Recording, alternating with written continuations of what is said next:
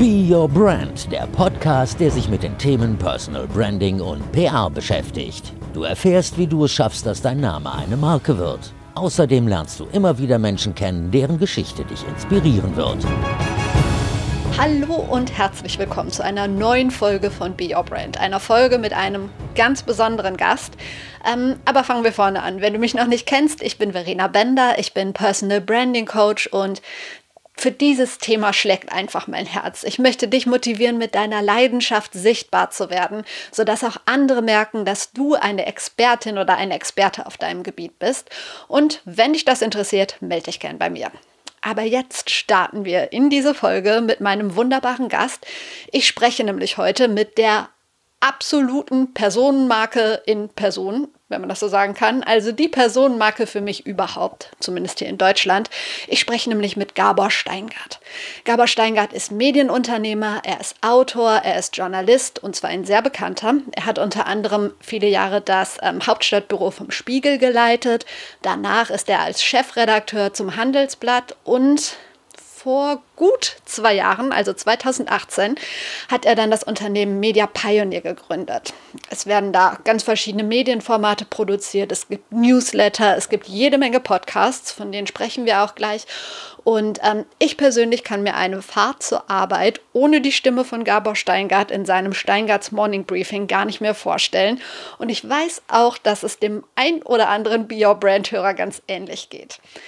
Eigentlich waren Gabor Steingart und ich für Ende März in diesem Jahr in Berlin zu einem persönlichen Interview verabredet. Da hatte ich mich sehr drauf gefreut. Aber das Ganze hat logischerweise nicht stattgefunden, wegen Corona. Aber jetzt hat es mit einem Ausweichtermin geklappt. Wenn auch nicht in einem Raum, aber face-to-face -face via Zoom. Gabor Steingart ist einfach ein Mensch, der die Dinge umsetzt. Und das liebe ich ja. Das finde ich ja so toll. Seine Redaktion zum Beispiel sitzt nicht in irgendeinem Berliner Bürogebäude, wie das halt so üblich wäre, sondern auf einem Schiff. Und damit schippern sie im Regierungsviertel so die Spree rauf und runter. Und warum? Weil er das wollte. Und warum er das wollte, das erzählt er gleich im Interview. Ähm, wie jede bekannte Personenmarke, die sich auch mal traut, den Mund aufzumachen, muss Gabor Steingart aber auch immer wieder Kritik einstecken. Ich habe ihn gefragt, wie er damit umgeht. Ich wollte wissen, was sein persönlicher Antrieb ist und was er dir rät, um noch aktiver ins Handeln zu kommen. Er erzählt außerdem von Begegnungen mit Barack Obama und Wladimir Putin und ich wollte von ihm wissen, wen er gerne noch vors Mikro bekommen möchte. Außerdem wollte ich wissen, was die Pläne für seine Zukunft sind und auch für die Zukunft seines Unternehmens. Er plant nämlich, dass das Morning Briefing, also sein täglicher Podcast, ab Anfang nächsten Jahres hinter die Bezahlschranke verschwindet. Und wir haben darüber diskutiert, was ein angemessener Preis sein könnte, ob es überhaupt sinnvoll ist oder nicht. Hör gerne rein. Ich wünsche dir viel Freude und ganz viel Inspiration von und mit Gabor Steingart bei Be Your Brand. Für die eine Person, die sie nicht kennt, wer ist Gabor Steingart und was ist ihre größte Leidenschaft? Größte Leidenschaft ist, glaube ich, leicht. Das ist der Journalismus. Ähm, ich war mit 14, 15, würde ich sagen, zum ersten Mal Chefredakteur, nämlich der Schülerzeitung Winnie an der Winfriedschule in Fulda. Und ab da wusste ich, was zu tun ist. Das hat Spaß gemacht. Wie würden Sie sich selbst beschreiben, wenn Sie jetzt jemanden treffen, der Sie überhaupt nicht kennt und ähm, sagt, ja, wer sind Sie denn? Was machen Sie denn so? Wenn ich nur ein Wort hätte, würde ich, glaube ich, schon sagen, freiheitsliebend. Wenn ich ein zweites Wort hätte, kämpferisch. Charmant kann ich auch sein. Was ähm, würde Sie heute Abend richtig glücklich machen? Wann war für Sie ein Tag ein perfekter Tag? Ein Essen mit Familie oder auch mit Freunden, das finde ich, ist ein perfekter Tagesabschluss auf jeden Fall schon mal. Warum sind Sie Journalist geworden? Weil ich neugierig bin. Ich glaube, Neugier ist die Neugier und Unabhängigkeit. Das sind die beiden äh, Voraussetzungen für diesen Beruf. Wer das eine oder das andere nur hat, ist nur so semi geeignet. Man braucht beides. Und äh, darf deswegen in meiner Vorstellung nicht äh, die Neugier durch Haltung ersetzen. Meine Haltung, wie ich zum Leben so stehe und zu, zu bestimmten Parteien oder Positionen, das ist zweitrangig. Die Neugier muss am Anfang stehen. Warum sind Sie nach dem Handelsblatt nicht ähm, die sichere Variante wieder in eine Festanstellung gegangen? Das wäre wahrscheinlich bequemer gewesen. Genau, bei Bequemlichkeit zum Beispiel ist für mich so gar keine Kategorie. Bequemlichkeit, ähm, ich, ich, glaube, da in der Tat teilen sich die Menschen so. Äh, die, die einen haben es gerne bequem und das finde ich auch völlig in Ordnung. Dagegen ist gar nichts zu sagen. Das ist ein anderer, anderer Typus Mensch, der auch äh, Sicherheit kommt ja dann gleich hinter bequem auch. Auch das verstehe ich. Aber ich kann, ich liebe Unbequemlichkeit. Ich kann aber auch mit Unsicherheit äh, gut leben. Äh, für mich übersetzt sich Unsicherheit als äh, tatsächlich als auch aufregend und Abenteuer. Das fängt ja schon, ich glaube, jeder kann sich befragen, äh, wie verbringt er am liebsten Urlaub? 14 äh, Tage am Strand liegen und sonnen, ab und zu lesen, abends einen Drink oder aber möchte man einen Aktivurlaub machen, keine Ahnung, in, in meinem Fall äh, entweder Reiterferien oder Wandern mit Freunden, mit Verlaufen und Übernachten im Wald und, und solche Dinge, die für andere eben schon wieder Stress und gar keine äh, Entspannung bedeuten. Aber ich glaube, am Urlaubstypus, wenn ich jetzt einen Fragebogen zu entwickeln hätte, da kann man schon sehen, äh, wohin bei einem selber die Reise geht. Und beides hat seine Berechtigung. Und auch deshalb nicht in eine ganz normale Anstellung wieder, sondern Sie haben Ihr Unternehmen Media Pioneer gegründet. Wie ist das entstanden? Naja, zunächst mal war ja angesagt, dass ich über Zukunft verschärft nachdenken musste, nachdem ich herausgeflogen war. Ähm, in der Tat gibt es dann äh, drei Wege aus meiner Sicht, äh, die äh, entweder man macht sich selbstständig mit einem Startup, äh, man geht in eine neue Festanstellung oder, ähm, naja, ich hätte in meinem Alter auch vom Bücherschreiben und äh, Vorträge halten leben können und das sozusagen das Berufsleben ausklingen lassen können. Hm, Variante 3 ist sofort ausgeschieden. Ähm, und Variante 2 würde ich sagen, so nach einer Woche ähm, habe ich, nein, ich wollte nicht wieder auf Sitzungen äh, und äh, mit diversesten Gremien und so weiter. Das, das hatte ich ja jetzt alles, war auch alles okay, aber jetzt wollte ich nochmal äh, tatsächlich selber gründen. Was ich schon mal vor 15 Jahren vorhatte, auch ein super Team gesammelt hatte, da ist die New Economy dann zusammengebrochen. Wir sind dann nicht mehr an den Start gegangen. Unser Projekt damals hieß äh, Shark News, also Shark wie der Hai, war eine internationale ähm, Plattform. Waren viele dabei, die, glaube ich, ihre Hörerinnen und Hörer heute alle kennen, die alle in verantwortlichen Positionen heute sind, ähm, in großen Medienunternehmen oder in, in Musikfirmen ähm, in- und Ausland. Aber wir haben dann damals eben nicht, nicht durchgezogen, nicht gegründet, weil das Kapital auf einmal fehlte. Insofern habe ich das jetzt nachgeholt. Und als Sie gegründet haben, Media Pioneer, wussten Sie da schon, dass das Ganze irgendwann komplett auf einem Schiff sein wird oder kam das so nach und nach? Das kam nach und nach. Nachdem sich die Immobiliensuche äh, fest herausgestellt hatte als ähm, auch kostspielig und, und ich nicht davon lassen wollte, dass eine relevante journalistische Einheit nicht in, am Prenzlauer Berg in Berlin oder in Kreuzberg oder gar in Brandenburg, also da, wo günstige Mieten und Gewerbeflächen sind, stattfinden kann, sondern im Regierungsviertel. Und ähm, im Regierungsviertel, genau. Und da habe ich gedacht, pass mal auf, wir setzen uns mitten rein ins Regierungsviertel. Wir fahren da auf und ab, zahlen letztlich keinen Pfennig für die Fläche, weil das Wasser gehört allen. Wir müssen nur den fahrbaren Untersatz äh, bezahlen, aber die, die Position, die Lage, Lage, Lage sozusagen vom Bundeskanzleramt, die eigentlich unbezahlbar ist, ähm, wo wir aber uns den ganzen Tag aufhalten oder vom Reichstag, ähm, die haben wir auf diese Art äh, erlangt, ohne sie zu bezahlen.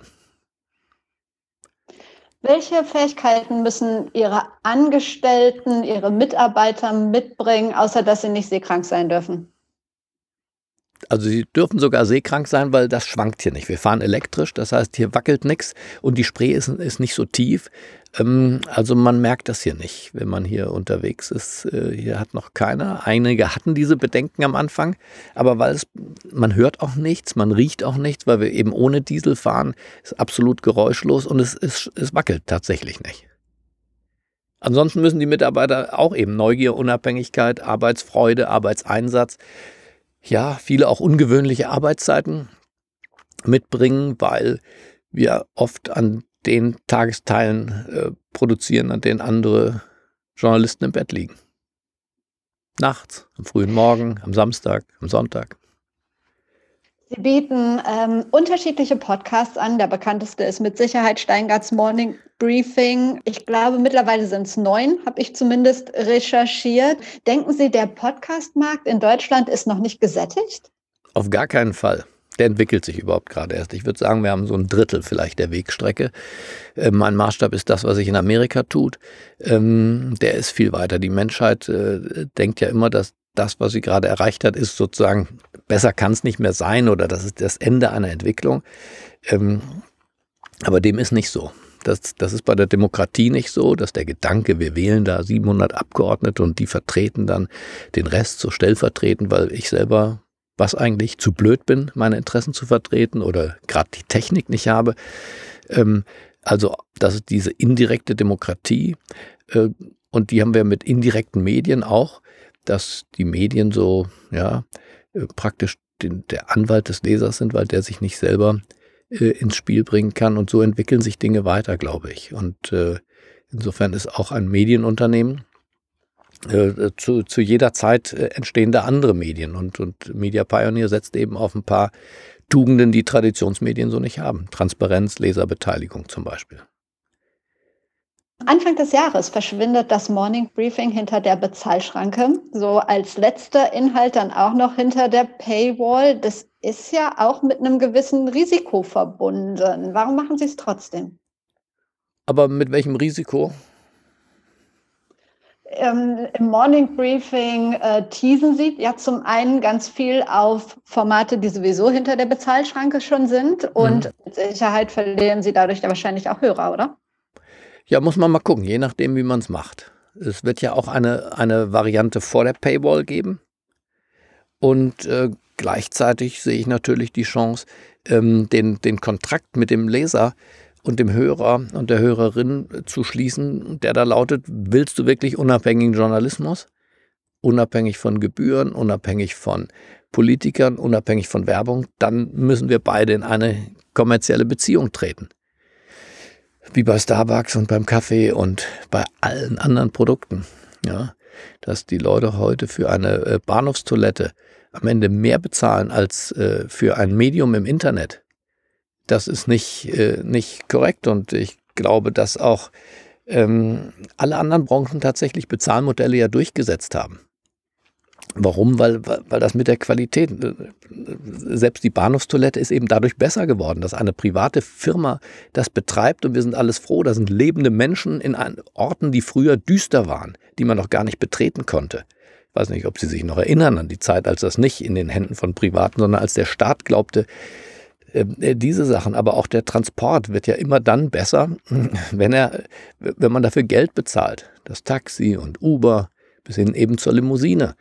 Ähm, dass, äh, dass es was umsonst gibt, ist ja in unserem Leben eigentlich so nicht vorgesehen, weil wir ja auch nicht für umsonst arbeiten wollen. Insofern glaube ich, dass ich die Argumentation, dass die geübt ist eigentlich, dass wir uns nur aus irgendeinem Grund nicht getraut haben zu sagen, dass Journalismus ist auch eine Ware, ist auch eine Dienstleistung und es auch, hat auch einen Wert. Insofern ist mir davon nicht bange. Ich glaube, dass das die Menschen verstehen.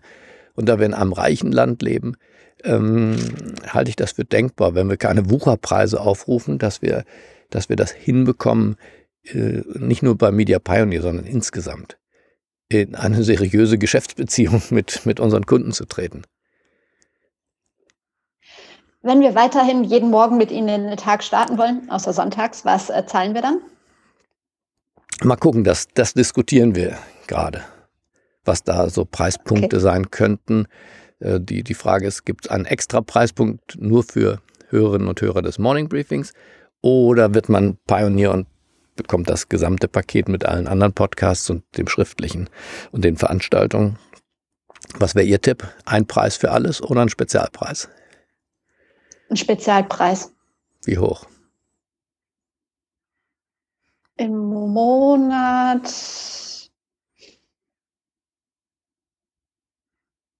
7,50 Euro. Mhm. Okay, ja, ich, ich nehme es mal, mal mit. Also das Handelsblatt kostet, glaube ich, so 360 das Digital-Abo, unseres äh, im Durchschnitt 220 im Monat. Also 360 war jetzt im Jahr, bei uns dann eben 240 im Jahr äh, oder eben 22 im Monat. Netflix kostet 10 Euro im Monat. 57 haben sie jetzt gesagt.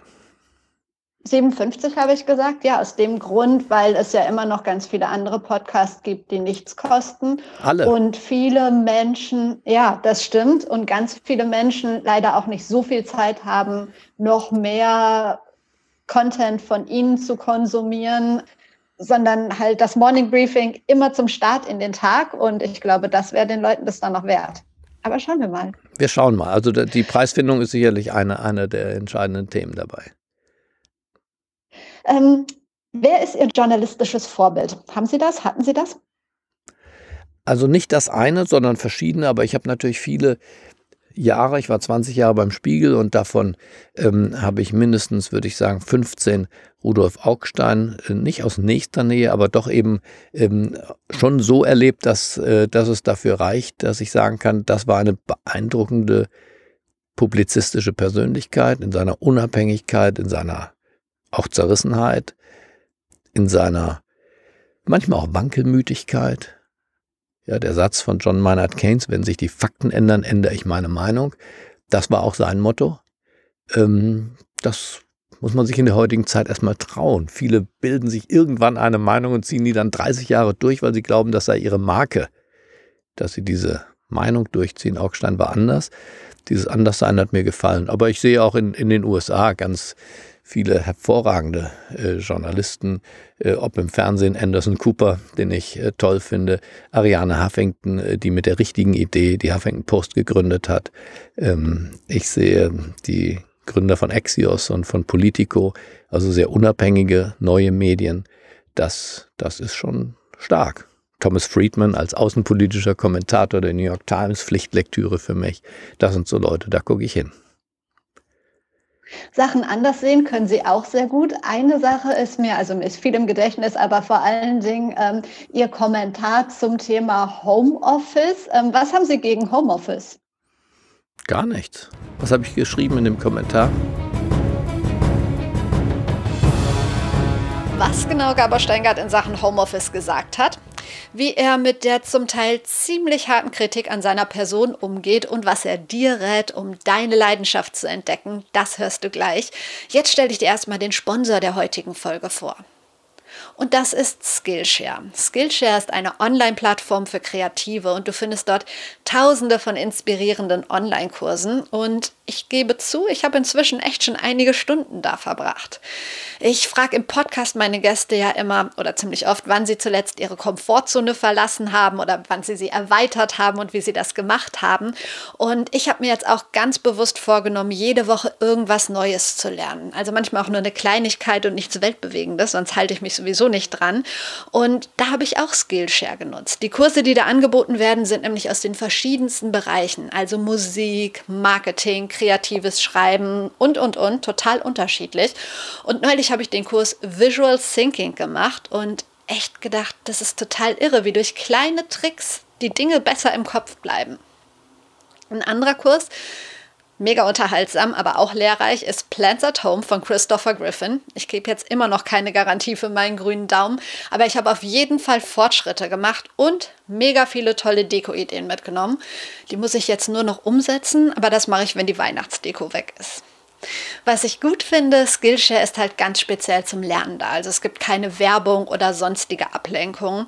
Und ich freue mich jetzt schon auf die Weihnachtszeit. Da habe ich nämlich drei Wochen Urlaub und auf meiner To-Learn-Liste steht Malen oder irgendwas anderes im künstlerischen Bereich. Ich habe nämlich 0,0 Begabung im künstlerischen Bereich, aber habe gesehen, dass Skillshare da einige Angebote hat und davon werde ich auf jeden Fall mal irgendwas ausprobieren muss ja nicht schön werden und mein Motto ist immer einfach mal machen.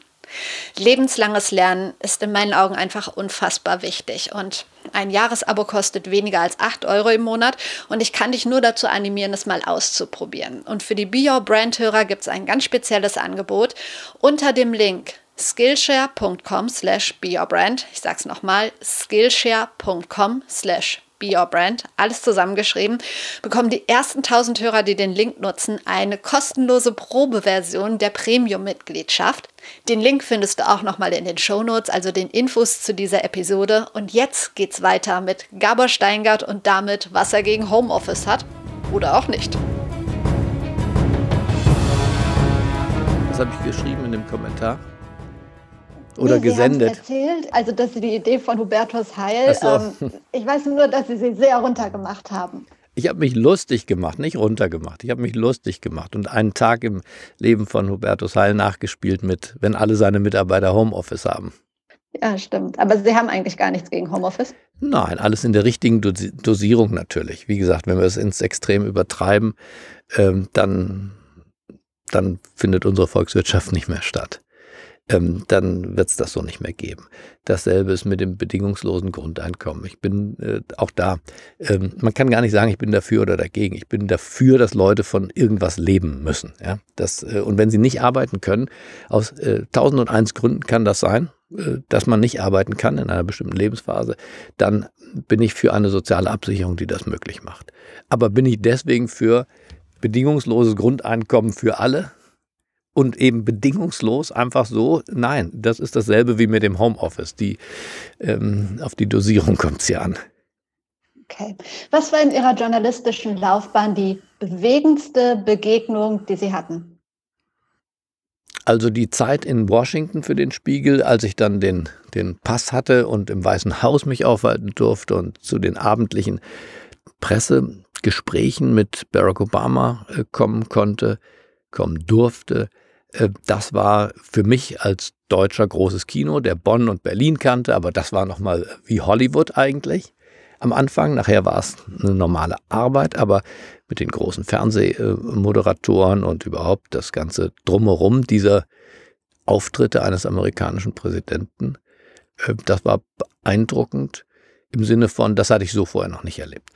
Ähm, persönlich war ich richtig beeindruckt von Wladimir Putin. Ich hatte mal eine Einladung das war, glaube ich, vor seiner letzten Wahl, also noch nicht so lange her, mit vier anderen europäischen Journalisten von äh, Le Monde und äh, der Times aus London und äh, aus Italien, glaube ich, Corriere della. Können Sie es aussprechen? Ich nicht. Corriere, die italienische berühmte Tageszeitung. Und da waren wir bei ihm in seinem ähm, Privathaus, Privathaus in Anführungsstrichen, aber wir waren nicht im Kreml und auch nicht im Weißen Haus, so heißt äh, dort der Regierungspalast des Ministerpräsidenten, sondern bei ihm eben in seiner Datscha zu einem Abendessen, vier, fünf Stunden. Wir durften daraus journalistisch machen, was wir wollten. Also wir haben unsere Tonbandgeräte aufgebaut. Wir haben auf Englisch gesprochen mit ihm, er Russisch wurde übersetzt. Nachher habe ich mit ihm auf Deutsch gesprochen. Ähm, und wir haben viele, viele Stunden gesprochen und er hat gesagt, macht was draus oder gebt mir alle Fragen, auch die kritischen, sonst ich bin so müde von diesem Wahlkampf. Ich, werde erst richtig wach, wenn ihr, wenn ihr richtig kritisch seid. Und dann war das ein richtig munterer Abend. Wir durften wirklich von Menschenrechtsverletzung bis und ähm, und, äh, und wir durften danach auch noch damit machen, was wir wollten. Es wurde nichts autorisiert. Ich habe viele Seiten äh, damals im Handelsblatt praktisch eins zu eins dieses äh, sehr interessante Gespräch. Und das fand ich eine beeindruckende Persönlichkeit in, ihrer, in ihrem Selbstvertrauen. Nach dem Motto, äh, das Motto war von ihm völlig klar. Ich bin der mächtigste Mann dieses Teils der Welt. Und wenn ich mit ein paar Journalisten nicht offen reden kann, wie soll ich dann mit dem US-Präsidenten oder mit, mit ähm, anderen Diktatoren oder mit ähm, gefährlichen äh, Subjekten der, der, der Terrorszene verhandeln und, und klarkommen, wenn ich mit diesen friedlichen Menschen aus Westeuropa nicht klarkomme. Und äh, dieses Selbstbewusstsein hat ihn getragen und das, das war nicht gekünstelt, das war er. Die Frage mit der guten Fee, wenn die jetzt kommen würde und sagen würde, Sie dürfen sich einen Interviewpartner wünschen, eine Stunde exklusiv. Wer wäre das und welche Frage, welche eine würden Sie auf jeden Fall stellen wollen? Ach, ich weiß nicht. Natürlich ist im Moment Joe Biden sicherlich interessant, wobei hm, es kommt weniger auf den Gesprächspartner heute für mich an, als dafür, dass es eine Situation ist, in der ein gutes Gespräch möglich ist. Ich glaube, dass Joe Biden im Moment nicht in einer, äh, kein dankbarer Interviewpartner ist, weil er muss seine Welt und seine Mannschaft und, und vieles, auch seinen Spielraum überhaupt erst sortieren. Ich glaube, dass ihm, äh, dass er unter Schlafentzug leidet. Ähm, das kann gar nicht anders sein. Ähm, also, dass er, es wäre toll, ihn jetzt zu haben und gleichzeitig nicht sehr ergiebig. Ich glaube, ein sehr ausgeruhtes Gespräch an einem Sonntagvormittag mit dem Papst wäre interessant weil das ein Mensch ist, der ja erkennbar über das Leben nachgedacht hat. Für mich ähm, ja, einerseits natürlich das religiöse Oberhaupt der katholischen Kirche ist, aber andererseits auch so eine, so eine Art Philosoph, ähm, kommt aus einem ganz anderen Teil der Welt, andere Erfahrungen, die er damit mit einbringt. Das wäre interessant, glaube ich. Und das wäre, äh, weil ich davon ausgehe, dass der Mann sich nicht verstellt, äh, nicht von PR-Interessen geleitet ist, dass er nicht lügt. Und insofern hätte ich darauf Lust. Ich würde es mir anhören. Ähm, Hauptthema von Be Your Brand ist Personal Branding. Wie wichtig finden Sie Personal Branding in der heutigen Zeit? Ja, es muss was mit, äh, mit dem eigenen Kern schon zu tun haben. Ich glaube, darin liegt das, äh, das, das Kunststück. Ich würde nicht sagen, sei authentisch um jeden Preis. Ähm, aber ich würde auch nicht dazu raten, so viel Schminke aufzutragen durch, durch Personal Branding, dass, dass man nicht mehr man selber ist. Äh, es muss beides zusammenkommen. Das Authentische und, ähm, und eine gewisse professionelle Übersetzung dieses, äh, dieses äh, persönlichen Kerns.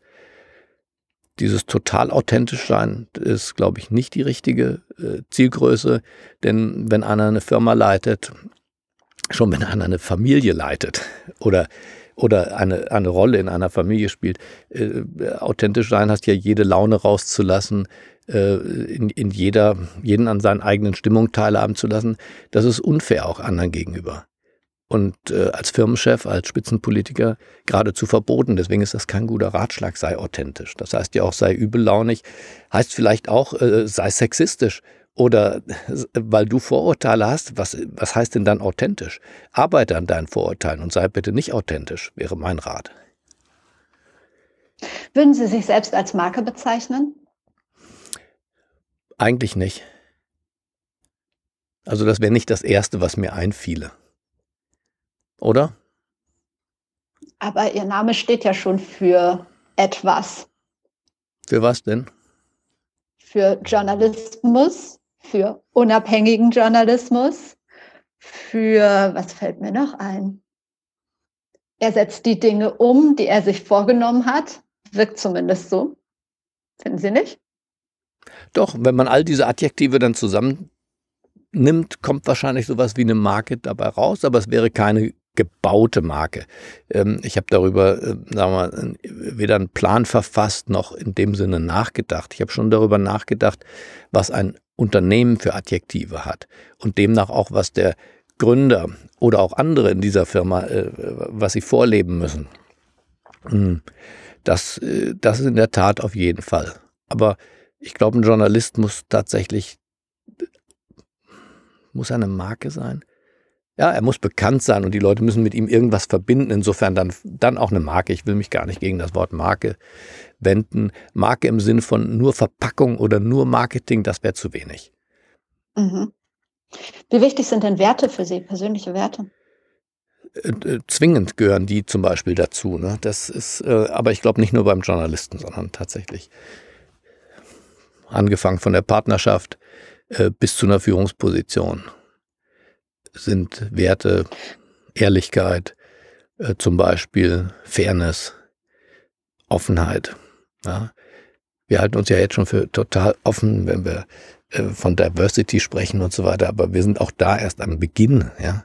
Die meisten haben noch gar keine Vorstellung davon, äh, wie diverse das überhaupt noch wird auf dieser Welt. Äh, dass sich vielleicht auch Nationalstaaten wieder wieder auflösen. Ähm, viele verteidigen das Amerika von heute und das Amerikanischsein oder das Deutschsein und verteidigen unsere Kultur. Und wir merken doch, dass sich Kulturen tatsächlich mischen und, und was ganz Neues daraus entsteht. Mal was, was gar nicht passt, wie wir es dann auch in Frankreich sehen, wo sich Kulturen abstoßen. Ähm, aber dieses reinrassige, in Anführungsstrichen, was vielen vorschwebt, das verschwindet. Das waren die 50er Jahre und äh, das war ja auch schon Teil des Unglücks der 30er Jahre. Und äh, insofern glaube ich, dass viele Begriffe ähm, sich erst neu jetzt bilden. Und insofern sind ethische Standards äh, dessen, was man tut und dessen, wo man auch sein eigenes Denken korrigiert. So, das, das wird sich neu sortieren und ist auch eine Übung für einen selber.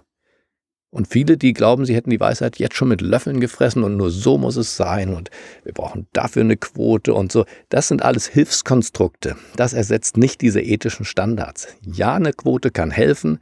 Für alles Mögliche kann die helfen. Wir haben auch Recyclingquoten ähm, zum Beispiel aus gutem Grund eingeführt in der Industrie. Aber die Recyclingquote genauso wie die Frauenquote genauso wie viele andere Quoten, ersetzen nicht, dass irgendwas aus mir selber kommt. Dass ich nicht eine Vorgabe brauche, dass ich nicht verschwende. Talent verschwende, Rohstoffe verschwende und so weiter. Also insofern sind das Hilfskonstrukte auf dem Weg zu einer, zu einer höheren Ethik. Kommen wir nochmal zu dem Punkt Sichtbarkeit zurück. Mit ähm, einer gewissen Bekanntheit ist ja auch immer die Gefahr verbunden, Kritik einstecken zu müssen. Ähm, Sie mussten in Ihrer Laufbahn schon einige Male Kritik einstecken. In welcher Situation war es für Sie am schlimmsten? Also was hat Sie am härtesten getroffen? Also Kritik gehört natürlich für einen Journalisten wirklich dazu. Wenn ein Journalist keine Kritik aushalten kann, dann ist er falsch in dem Beruf. Äh, schlicht und einfach. Auch in anderen künstlerischen Berufen, ähm, Theaterleute, Maler, ähm, Schriftsteller dürfen sich auf gar keinen Fall von Kritik abwenden, aber eben auch nicht abgestoßen fühlen.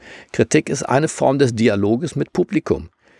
Und ähm, fällt mir nicht schwer, äh, Sätze zu formulieren, die zu gar keiner Kritik führen indem man nämlich äh, den ganzen Tag entweder Plattitüden von sich gibt, was viele Politiker tun, oder so Sätze wie, ja, der Leistungsgedanke ist wichtig, wir müssen Leistung schon belohnen, aber wir dürfen die, die zurückbleiben, nicht zurücklassen. Das ist so, ne? Da ist jetzt beides drin. Ähm, und das ist immer richtig, diese Sätze. Viele Politiker haben sich diese diese zweigeteilten äh, Wahrheiten so angewöhnt. Und ähm, ja, dann gibt es wenig Kritik, dann gibt es gar nichts, wo man irgendwie einen Haken und eine Öse dran kriegt. Das ist dann Kieselsteinmäßig. Das wäre nicht mein Ziel, würde ich auch keinem raten. Also insofern gehört Kritik dazu. Wäre schön natürlich, wenn die Kritik, wenn wir auch lernen, Kritik so zu äußern, dass sie nicht in Gegnerschaft umschlägt. Das, äh, da sind wir im Moment, glaube ich, in einer schwierigen Phase in Deutschland und weltweit. Im Zuge der Polarisierung haben sich viele angewöhnt, Kritik so unversöhnlich ähm, auch zu empfinden tatsächlich, dass der andere nicht äh, bereichert mit seiner anderen Meinung, sondern äh, sie bedroht in ihrer, in ihrer eigenen Identität. Ich glaube, das ähm, kann man auch den Menschen nicht abbefehlen, will ich auch nicht. Da würde ich nur zum Nachdenken anregen, dass aus, aus Kritik und aus, aus auch polarisierter und zugespitzter Debatte eben nicht Gegnerschaft wird. Das, was Joe Biden jetzt versuchen muss, im Prinzip. Äh, das müssten wir als Land aber auch versuchen, dass nicht jeder, der einen Zweifel hat an den Zahlen des Robert Koch Instituts, gleich ein Leugner ist. Und ähm, ja, und nicht, nicht jeder, der mal schnell aufs Gaspedal tritt, weil er das bei Burt Reynolds im Film so gesehen hat, ist nicht ein Raser oder ein, ein Umweltsünder. Und, und umgekehrt ist nicht jeder, der auf Tierwohl äh, achtet, ein, ein Gutmensch. Auch das sind ja so Etiketten. Also dieses ähm, in Schubladen denken ist ein Übel unserer Zeit. Das würde ich gerne mit dazu beitragen, zu überwinden. Aber auch dadurch, dass ich selber versuche, Vorbild zu sein, in, im Kritik aushalten. Der recht haltlose Spiegelartikel neulich. Denken Sie, der hatte damit zu tun, dass Sie da mal gearbeitet haben? Ja, unbedingt. Dass ich da, äh, dass ich da gearbeitet habe und dass ich ein Geschäftsmodell heute vorschlage und versuche zu etablieren, dass ähm, alle Traditionen und die Tradition Journalisten damit auch als Angriff auf ihr Leben verstehen. Wenn ich sage, die Werbung, die bezahlte Werbung hat was von Prostitution, weil du, lieber Kollege, liebe Kollegin, die Hälfte deines Gehaltes, die Hälfte von deinen 60.000 oder auch vielleicht die Hälfte von deinen 200.000 kommt von Daimler, kommt von der Deutschen Bank, kommt von der Bayer AG und damit auch von Monsanto. Schreib das doch eigentlich mal unter deinen Artikel drunter. Woher kommt das Geld? Denn vom Leser kommt es nicht. So, wenn ich solche Sätze sage, dann empfinden das natürlich meine äh, Kollegen beim Spiegel und bei der FAZ und überall als ganz, ganz schlimm und, äh, und greifen mich entsprechend an. Das verstehe ich. Und bin entsprechend nachsichtig.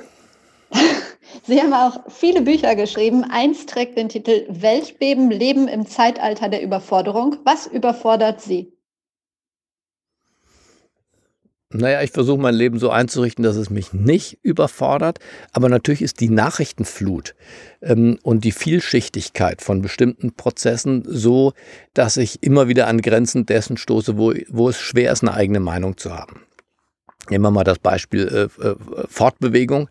Hab schon verstanden, der Benzinmotor wird es nicht sein. Ähm, ist es das elektrifizierte Auto? Ist es Wasserstoff?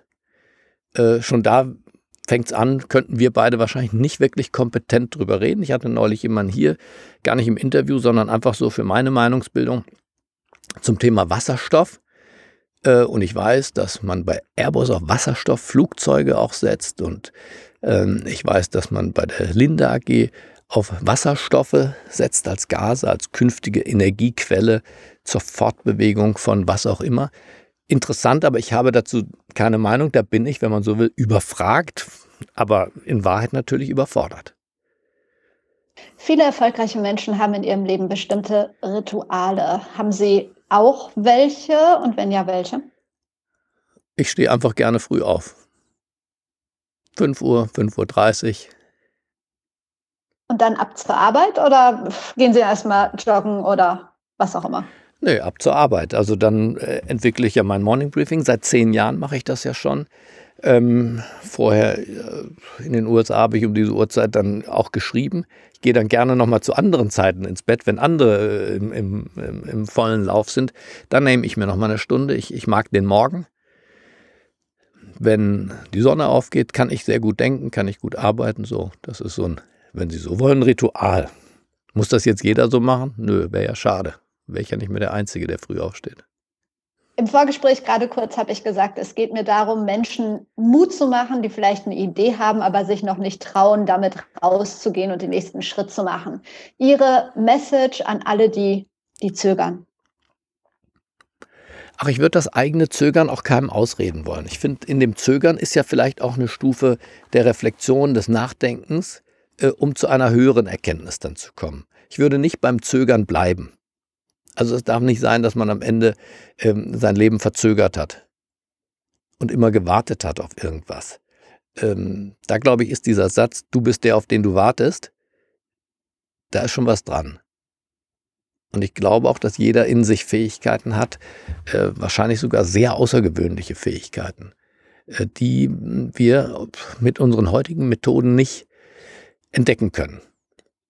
Also ich weiß nicht, ob in mir ein Geiger steckt oder ein Balletttänzer. Ich habe weder eine Geige in der Hand gehabt noch Ballett getanzt. Abstrakte Malerei. Ich finde, äh, wir haben gar nicht so viel Lebenszeit, um alles ausprobieren zu können. Aber gedanklich ist es doch schon mal eine gute Annahme, äh, zu denken, dass in uns was drinsteckt, was uns einzigartig macht. Und jetzt besteht das Kunststück darin, das rauszufinden, was es ist. Oder zumindest dem so nahe zu kommen. Ich meine, wenn einer wie ich zum Beispiel nicht Fußball habe ich ausprobiert, da war ich nicht gut drin. Es war völlig klar als Jugendlicher, dass an mir kein Fußballer verloren gegangen ist.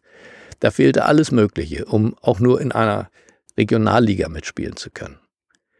Also bin ich auf Leichtathletik gewechselt und war dann sehr ordentlicher Mittelstreckenläufer. Und äh, wer weiß, welche Sportart noch interessant wäre, die passen würde. Und, und so, glaube ich, ist in dem Zögern steckt auch was drin.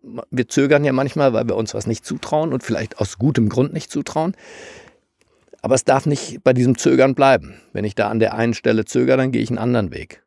Ich zögere, weil auf eine Fußballkarriere zu bauen, dann äh, bin ich nicht traurig, sondern dann gehe ich einfach einen anderen Weg. Insofern ist Zögern kann was sehr Produktives sein, nur nicht dabei bleiben.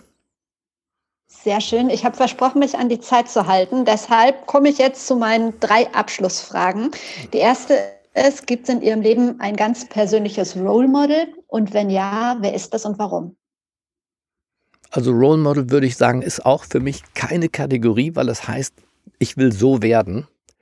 äh, das würde ich ablehnen. In meiner Vorstellung von Singularität äh, sollte das keiner haben. Ich möchte nicht werden wie mein Vater oder meine Mutter oder mein Chef oder mein Kollege oder der Mensch, den ich im Fernsehen gesehen habe. Ich bastel mir von allem was zusammen. Und dann bin ich am Ende ich. Ich lasse mir von meinen Gästen immer gerne zwei weitere Personen empfehlen, die sie beeindrucken, mit denen ich mal über das Thema Personal Branding und deren eigenen Weg sprechen könnte. Wen würden Sie mir empfehlen? Den größten Markenexperten, den ich kenne und den ich damals beim Handelsblatt in die Geschäftsführung geholt habe und jetzt in meinen Aufsichtsrat, Frank Doppheide, ehemalige Chef der Werbeagentur Gray, der das Thema Marke und auch Mensch als Marke zu seinem Thema gemacht und der hat dazu für Wirtschaftsbosse, für Politiker, aber eben auch für Freunde ganz, ganz kluge Dinge zu sagen. Das wäre der eine. Und dann, ähm, ja, glaube ich auch, dass äh, Julius van der Laar, der ehemalige Obama-Campaigner, der einzige Deutsche im Übrigen, der in der Obama-Kampagne 2008 und 2012 mitgearbeitet hat, ähm, eine Menge dazu zu sagen hat, von einer ganz anderen Seite kommt, aber aus dieser sehr amerikanischen Sicht über Persönlichkeiten und das Campaigning, wobei ja eine Bewerbung um einen Job oder ähm, das Rausstellen der eigenen Fähigkeiten auch eine Art Campaigning in diesem amerikanischen Sinn ist. Insofern hätte Julius dazu auch was Interessantes zu sagen. Hätte ich furchtbar gerne. Darf ich vielleicht noch mal für ein Intro auf Sie zukommen? Ja, klar. Unbedingt. Die allerletzte Frage. Das beste Buch, das Sie je gelesen haben? Das beste Buch. Das fällt mir wirklich schwer, das eine Buch. Also ganz aktuell bin ich schon nach wie vor, obwohl es äh, schon wieder zwei, drei Jahre her ist, von, von Homo Deus von Harari äh, begeistert, weil es ein, eine Art Zukunftsskizze enthält. Aber, mh, hm, tja, kann ich das aufwiegen gegen äh, Sebastian Hafners Anmerkung zu Hitler? Ein aus meiner Sicht sehr kleines, schmales und sehr tiefgründiges Buch über das Entstehen des Dritten Reiches. Kann man das aufwiegen gegen Anne Franks Tagebuch? Nein, kann man nicht. Insofern glaube ich, gehören zu einem Kanon heute verschiedene äh, Bücher auch dazu, äh, dass auf das eine, äh, es sei denn, es ist die Bibel, äh, vielleicht für den einen oder anderen, nicht für mich, ähm, gehört ein Kanon dazu. Und insofern würde ich, glaube ich, immer mehrere Bücher nennen. Dazu gehört ganz, ganz sicher auch ähm, Hannah Arendt und die, die Eichmann-Protokolle und viele dieser Bücher, die tja, in gewisser Weise das Fundament dann legen, äh, um, um in der heutigen Welt im, am geistigen Leben teilnehmen zu können. Vielen Dank, vielen Dank für Ihre Zeit und die tollen Antworten. Ich bedanke mich für das Gespräch, für die Neugier und die Offenheit und wünsche frohes Schaffen. Das war es schon wieder mit Be Your Brand. Vielen Dank fürs Zuhören. In den Shownotes gibt es nochmal ein paar Infos zu Gabor Steingart und wenn dir die Folge gefallen hat, dann teile sie gerne auf Social Media, tag mich, dann teile ich es gerne weiter. In den Shownotes findest du auch nochmal den Link zu meiner Seite. Solltest du Interesse an einem Personal Branding Coaching haben, dann melde dich bei mir. Ich arbeite super gern mit dir zusammen an deiner Positionierung, daran, dass du mit deiner Expertise noch viel mehr wahrgenommen wirst und die Sichtbarkeit bekommst, die du verdienst. Wenn du magst, können wir einfach mal unverbindlich sprechen. Wenn dir der Podcast gefallen hat, würde ich mich natürlich extrem über deine 5 Sterne auf Apple Podcast freuen. Lass uns gern vernetzen auf Instagram, LinkedIn, Twitter oder irgendeiner anderen Plattform. Ich wünsche dir jetzt noch einen schönen Tag. Wir hören uns wieder am Donnerstag. Bis dahin, trau dich rauszugehen. Ich glaube an dich.